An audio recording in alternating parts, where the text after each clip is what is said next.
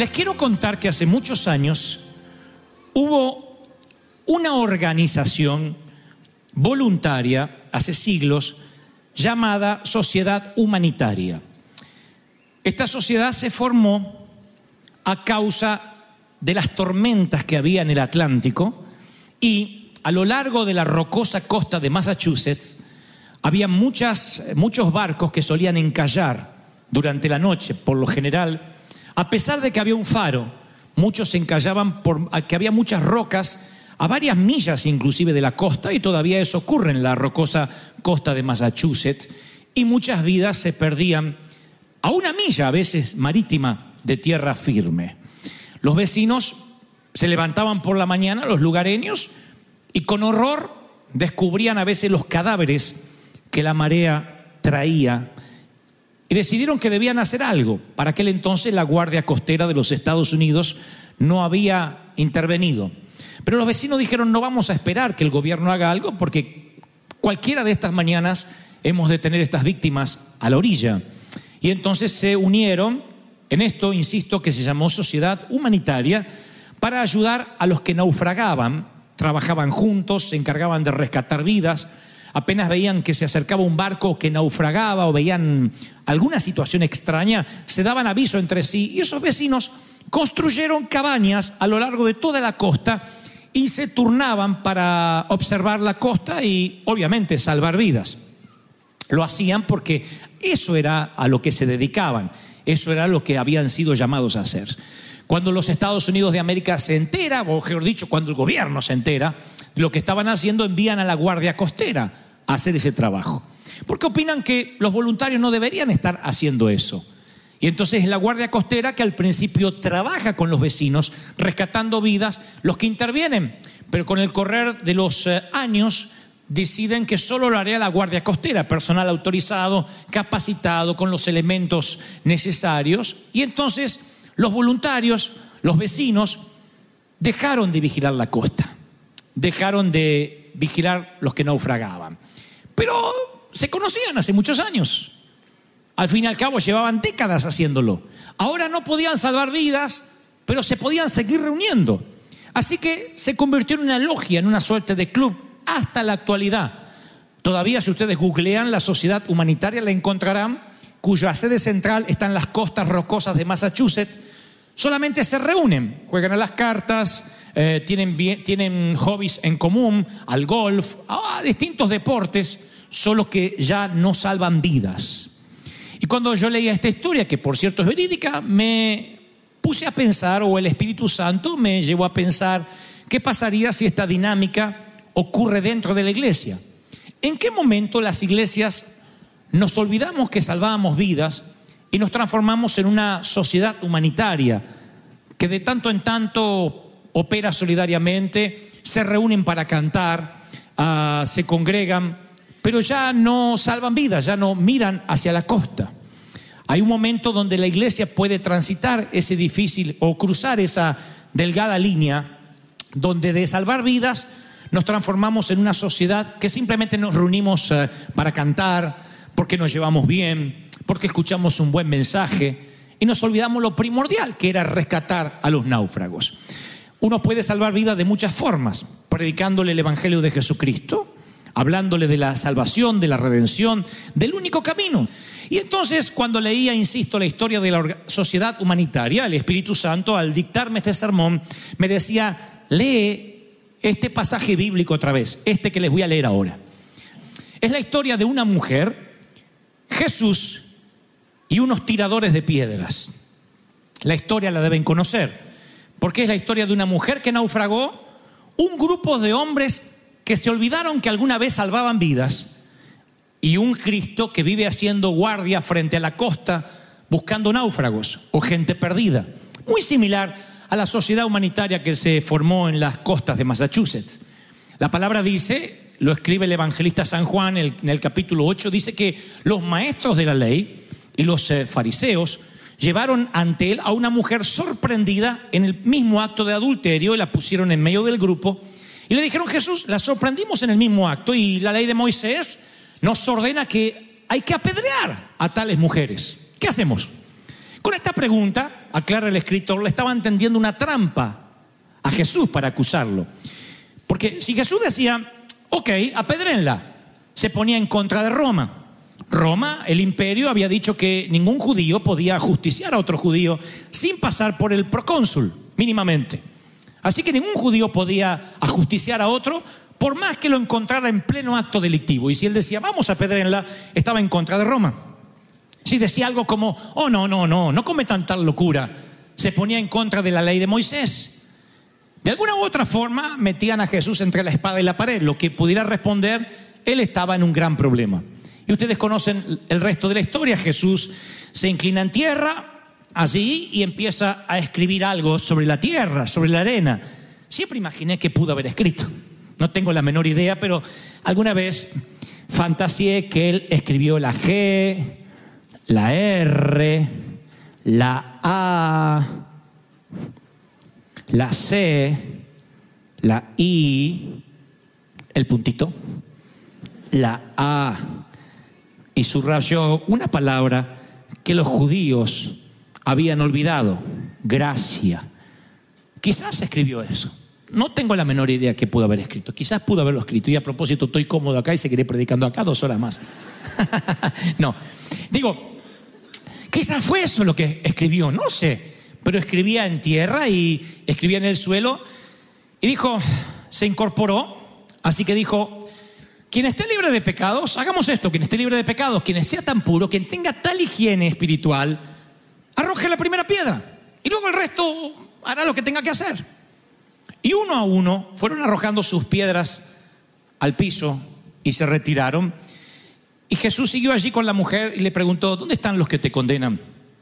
Ella buscó y dijo, no están, Señor. Bueno, yo tampoco te condeno. Me parece extraordinario la resolución del Señor de una manera quirúrgica, magnífica, resolvió el problema de un modo que a mí no se me hubiese ocurrido nunca, porque esta mujer no sé, no creo que ella, insisto, no era ella el objetivo, la víctima no era ella, la víctima era Jesús. La mujer era un artículo de desecho, era, era residual. Nadie quería, no les importaba la mujer, a esos apedreadores estaban tan curtidos, se habían olvidado de tal modo lo que era salvar almas, que no les importaba la resolución, apedrearla o no apedrearla no era el problema. Nadie estaba viendo a la mujer, simplemente era el señuelo. Nadie piensa en una lombriz cuando va a pescar. Así que ella simplemente es la lombriz. El pez gordo estaba ante ellos escribiendo la letra gracia, la palabra gracia, en el suelo. Pero Jesús, de una manera magnífica y sabia, sabe resolver el problema. La mujer envuelta en sábanas avergonzadas, avergonzada regresa a su casa. Ella pidió clemencia, no la encontró, se la llevaron a Jesús. Quizás, insisto, hasta se habían puesto de acuerdo con el hombre que se acostó con ella. Le dijeron, sabes, tienes que hacerlo, es la única forma de atrapar a este que se dice ser el Mesías. Así que cuando veo esta historia y me retrotraigo a los... eh, a la sociedad humanitaria de las costas rocosas de Massachusetts, el Señor me hace una pregunta cuando escribo el sermón y me dice, ¿cuándo fue la última vez, Dante, que tuviste una piedra en la mano? La respuesta mía fue la que ustedes están pensando ahora. No, no, no, no, no. Yo no soy un apedreador. Si pudiera estar en esa historia, estaría del lado de Jesús o quizás del lado de la mujer, no de los apedreadores. Pero si me dejan, les voy a demostrar que todos nosotros vivimos cargando piedras.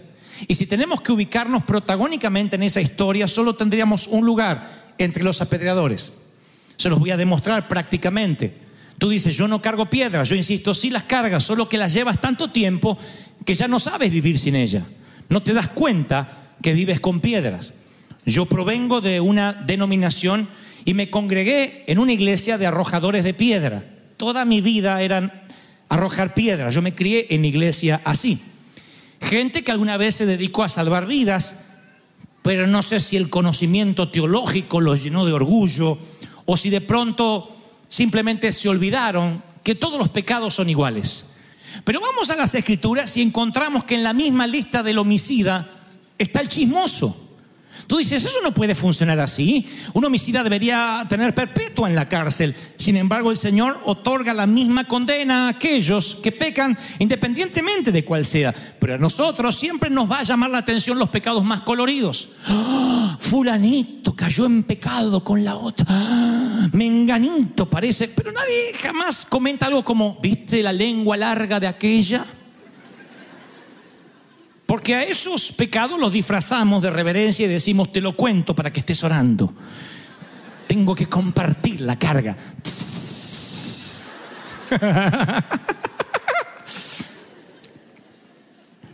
Claro que le cambiamos la semántica para que no suene feo.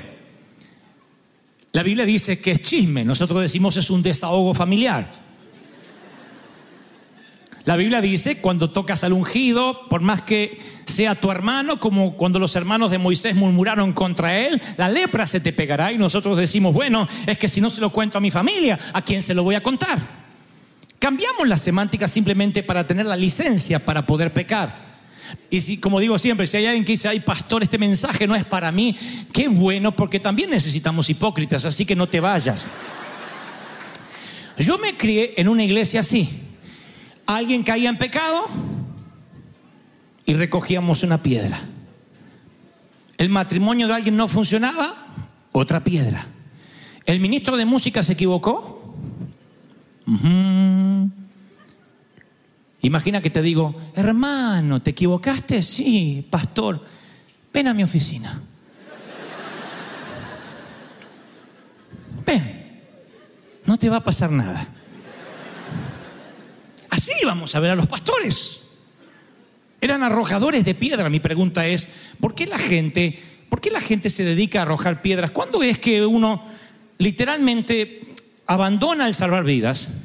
¿En qué momento de la vida uno deja de mirar hacia la costa, a los perdidos, que te mantienen tan ocupado porque los naufragios son a diario? No hay un día donde no haya, no haya naufragios. No hay algo como, bueno, qué bueno que hoy no hubo que salvar a nadie. No, en términos eternos. Tal vez en términos de barcos pesqueros o cruceros, pero no cuando se trata de la vida. Todos los días si abres los ojos. Te darás cuenta que siempre tenemos que salvar a alguien. No hay un día feriado, no hay un descanso. El diablo no juega de diablo, por tanto no tiene vacaciones de diablo. Nosotros tampoco deberíamos tener vacaciones de, ser, de salvar vidas. Aún en la playa, en las vacaciones, deberíamos ver quién está necesitando de una palabra. Siempre debiéramos salvar vidas y eso nos tendría que tener tan ocupados que no tenemos tiempo de arrojar piedras a nadie. No, no te tendría que dar el espacio físico ni tu agenda. Claro que las piedras actualmente son más pulidas que en los tiempos en que una prostituta estaba envuelta en sábanas mientras Jesús escribía en tierra. Ahora las piedras vienen disfrazadas de redes sociales con otros nombres, celo santo, celo por la casa de Dios, denuncia a los falsos profetas, pero siempre lastiman igual, siempre hieren igual. Hay de los que dicen, el Señor nos manda a denunciar a los falsos profetas. Sí, pero ¿qué tal si te hayas luchando contra Dios? Ese siempre fue mi gran interrogante. No, nunca me sentiré el dueño de la verdad absoluta. ¿Qué tal si yo estoy arrojando piedras a un ungido de Dios? Eso es un riesgo que no quiero correr. Más cuando no es parte del decálogo, no es parte del mandamiento que yo tenga que arrojar piedras y diga, hey, no me queda otra que hacerlo. Así que es un riesgo que no quiero correr. ¿Qué tal si alguien está haciendo algo que yo no comparto, no entiendo y le estoy arrojando piedras simplemente por una diferencia cultural? Digo, tal vez le arroje la piedra a alguien que tiene una unción diferente, que no me tienen por qué explicar a mí. Que no tiene Dios por qué explicarme la visión a mí para que yo esté de acuerdo, porque esto es un reino, no una república democrática. Eh, Dios no es un presidente electo que va a voto popular, es el rey de reyes, señor de señores, soberano. Alguien tiene que decir amén. Aleluya. Pero siempre que uno arroja piedra es porque se envidia no resuelta. Cuando uno escucha esa crítica constructiva de gente que no construyó nada, y cuando uno escucha el celo santo, uno ve el parecido con los padres. Celos y envidia, punto. Y siempre me ha preguntado el Señor, o eventualmente yo te lo pregunto, si en tus manos tienes piedras que necesitas soltar, tal vez contra tu padre porque no te dio la crianza que crees merecías tener o contra tu ex esposo, contra tu jefe, contra tu profesor. Y llevas tantos años cargando esa piedra que ya no eres capaz de recordar tu vida sin ella. Me pregunto por qué las prostitutas y los andrajosos corrían hacia Jesús mientras que hoy, hoy huyen de sus seguidores. Hoy no quieren estar cerca muchos de nosotros. Porque creo que cuando la energía que se debe consumir exteriormente, mirando hacia la costa, buscando naufragios, se consume interiormente, el resultado es implosivo. Y en lugar de arrojar la red para sacar peces, lo que arrojamos son piedras. En lugar de extender las manos de ayuda, alzamos dedos acusadores. En lugar de ser pescadores del perdido, nos hacemos críticos de los hermanos. En lugar de ayudar a los que sufren, hacemos sufrir a los que ayuden, a los que ayudan. El resultado, iglesias semivacías, espiritualidad cínica, ojos avaros, buscando verrugas en las narices de los demás, mientras que ignoran las propias en su cara, dedos crispados, iglesias divididas, testimonios sin poder, corazones rotos, guerras legalistas y gente sin alimentar, confundidos sin aconsejar, perdidos sin alcanzar, hambrientos sin comer, porque todo aquel que debería salir a pescar, como dice un querido autor, cuando no está pescando, pelea. Mi hermano Daniel, allá a finales de los 70, rentó una casa rodante, que no son como los molojón estadounidenses, son casitas que se enganchaban detrás del automóvil y toda la familia fuimos con la intención de pescar a una provincia de la Argentina llamada Entre Ríos. Era la primera vez que íbamos a pescar. Yo recuerdo haber juntado las lombrices, las carnadas, las cañas, toda la familia, éramos un montón. Y dijimos, ¿cómo nos vamos a arreglar? ¿Saben lo que dijo mi hermano? No se preocupen por dónde dormiremos. Casi ni vamos a dormir, vamos a pescar dos, tres días seguidos. Tan ocupado que de tan cansado vamos a tirarnos a dormir en cualquier parte. Así que fuimos. Y con tan mala fortuna, el infortunio nos llegó porque cuando llegamos y estacionamos al lado del río donde debiéramos pescar, se desató la peor tormenta a tal punto que algunos consideraban juntar los animales de dos en dos. Era un diluvio. No llovía, caían choripanes, tacos de punta. Así unas gotas. ¿Viene esa lluvia que te llueve de costado? Que dice, está lloviendo de abajo, está con el paraguas y te llueve de abajo. Esa tormenta con viento que llueve de todas partes. No podíamos salir de la casa rodante. Y papá dijo, no importa, vamos a quedarnos acá y vamos a hacer algo. Pero el tema es que a las cartas no podíamos jugar porque éramos creyentes. iPad no se habían inventado. Televisor teníamos uno en blanco y negro que quedó en casa y cuando lo apagamos quedó el puntito así en el medio. Con unas lámparas así imposibles de mover. Celulares no existían. En ese entonces no había nada para hacer. Mi mamá trajo una revista de crucigrama y empezó a hacer el crucigrama y los demás nos empezamos a mirar la cara y dijimos, no importa, un día la pasamos. Al otro día estaban todas las rutas inundadas, no paraba de llover, no podíamos salir a pescar y tampoco podíamos bajar. Así que ahí es cuando empezamos a notar que los calcetines de este olían a podrido. Que el otro cuando iba al baño te daban ganas de mojarte afuera y sacrificarte antes de oler lo que había que oler. Ahí te das cuenta que papá tenía mal carácter, que mamá gritaba y de pronto todos empezamos a tener problemas el uno con el otro.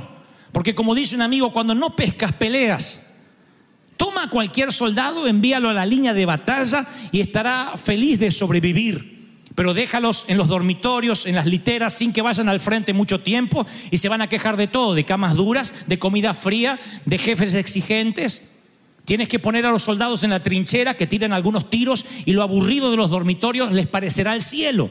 Las cámaras van a ser grandiosas, la comida un banquete, los jefes un ejemplo. Pero si pones a un soldado dentro del dormitorio por días, empieza a oler el mal olor del otro soldado. Siempre. ¿Por qué? Porque cuando no estás ocupado, lo que te dedicas a hacer por lógica es tomar una piedra y buscar a quién la puedes arrojar. Cargar piedras te hace sentir bien. No te sientas mal. Lo hacemos siempre porque nos hace sentir bien. Decimos, bueno, yo tengo algunos errores. Pero qué pedrada le pegué a aquel que es peor que yo. Es como que equiparamos la balanza. Bueno, Señor, sí, yo sé que también no estoy bien, pero debías ver la cara de que le quedó al otro cuando lo descubrimos que era un falso profeta. Y sentimos que de alguna manera estamos combatiendo el crimen. El tema es que nadie nos puso de superhéroes. Nadie nos puso a arrojar y cargar piedras durante la vida. Y saben, la iglesia, esta iglesia por lo menos es nuestra responsabilidad pastoral que se transforme en un sitio de gracia. Y eso no es ser libertinos con el pecado, eso es entender que somos una iglesia para gente defectuosa, pecadora, para gente con problemas. Todos estamos en reparación, desde este servidor hasta el último que ha llegado hoy. Todos somos gente con problemas. Todos somos gente en proceso de crecimiento. Algunos nos va a costar toda la vida terrena. Otros van a cambiar, otros vamos a empeorar. Pero eso es la iglesia. Bienvenidos al hospital. Aquí se respira enfermedad, pecado, miseria. Los pastores que no están dispuestos a lidiar con eso es porque realmente no saben lo que significa una iglesia. Nosotros sabemos que eso es lo que justamente atrae a la gente a una congregación. Lo peor que nos pudiera pasar es que alguien pensara que no puede venir aquí porque ah, no se siente santo para venir. Es como que un enfermo está en la puerta del hospital desangrándose y diciendo algo como, oh no, no entraré allí, estoy muy enfermo para estar allí dentro. Justamente nos dedicamos a personas enfermas. ¿Te cuesta orar? Bienvenido a la iglesia de los que les cuesta orar. ¿Te cuesta ser santo? Bienvenido a la iglesia de los que les cuesta ser santo.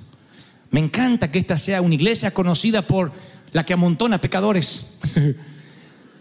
No me gustaría ser una iglesia conocida por los que amontonan higiénicos espirituales, porque así somos. Somos tan particulares. Un día pasamos por las puertas de la gracia y decimos, ¿de verdad? ¿De verdad, Señor? ¿Me perdonas todo lo que hice? No puedo creerlo. Y agradecemos por la gracia. Pero algo nos cambia aquí dentro. No sé qué cuerno es, pero algo nos cambia aquí dentro. Un pecador salvado por gracia, dale unos cuantos meses sentado en una banca y se pondrá en la puerta de la gracia a administrar quién debe venir y quién no debe venir. Pon a un pecador que no debía ni siquiera estar aquí dentro y al poco tiempo le das un puesto, un lugar de liderazgo y él te dirá, "Hmm, aquel hermano hay que sacarlo porque no cumple con la doctrina. ¿Quién nos puso de vigilantes de doctrina? ¿Quién nos dijo que debíamos apedrear a aquel que se equivoca? Rescatamos vidas. Alguien tiene que decir amén. Rescatamos vidas. Tú no quieres arrojar piedras a nadie, aunque haga lo que haga, porque estás tan ocupado en salvar vidas. que no quieres? No estás dispuesto a arrojar piedras. Nunca. Y hay que tener tiempo para sentarse en las redes sociales y arrojar piedras. Hay que tener tiempo para decir, a ver, ¿qué hace este? Y tirar piedras. ¿Qué los hace sentir bien? No lo sé. Pero en algún momento nos olvidamos que ayudamos a los náufragos y hoy ya no salvamos vidas. Y aquel que levanta la piedra y la baja y no la arroja, cree que se siente mejor que los que arrojan piedras. Sabía que así me iba a caer en algún momento. Cree que se siente mejor y dice, bueno, yo no la arrojo. Simplemente tengo celo de la doctrina. Y vigilo. Nunca he arrojado, amenazo, pero no tiro. Y creen que eso los hace sentir mejor, sin saber que eso los transforma en un guardia de prisión. Ponen a alguien prisionero en vigilancia y están todo el tiempo esperando que cometa un solo error. Haz un solo error de modo que pueda arrojarte una piedra en la cabeza. Y alguna vez hablé con un expresidiario que me decía, ¿sabes quiénes están más confinados en la cárcel? Los guardias. Siempre. Los guardias de prisión nunca descansan. Ahora, esto no es para que uno diga, wow, qué mal que está el mundo, sino para que arrojemos las piedras. No me apedreen. No apedrees a tu hermano. Arroja las piedras, aun aquellas que mereces cargar o crees que mereces cargar, porque no te dieron la crianza, porque te fueron infieles, porque te traicionaron, porque te dieron la espalda. Tú no tienes derecho a cargar piedras, no. Tú tienes el único derecho que tenía Esteban a perdonar a los victimarios entre piedra y piedra. Tú tienes el mismo derecho de Jesús, perdonar a los que debajo de la cruz no le estaban pidiendo ni siquiera perdón. Ni siquiera se merecían su perdón. Perdónalos. No saben lo que hacen. Esa es nuestra tarea. Y si tú dices, qué fácil la haces, Dante, si supieras el dolor por el que pasé, entonces tengo otra, otra opción. Está bien, no arrojes la piedra. No, no hoy.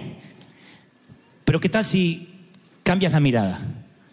¿Qué tal si en vez de mirar a quien te lastimó, miramos juntos hacia la costa? Cuando miras los perdidos y tú dices, no tengo tiempo a mirar a los demás, entonces visita un hospital, un hospital de niños.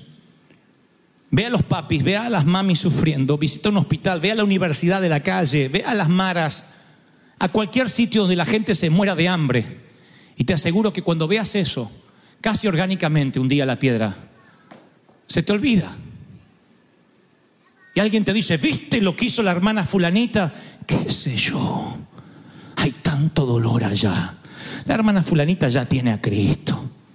Tendrá más o menos perlas en la corona, le darán una corona de oro o una de Burger King, qué sé yo.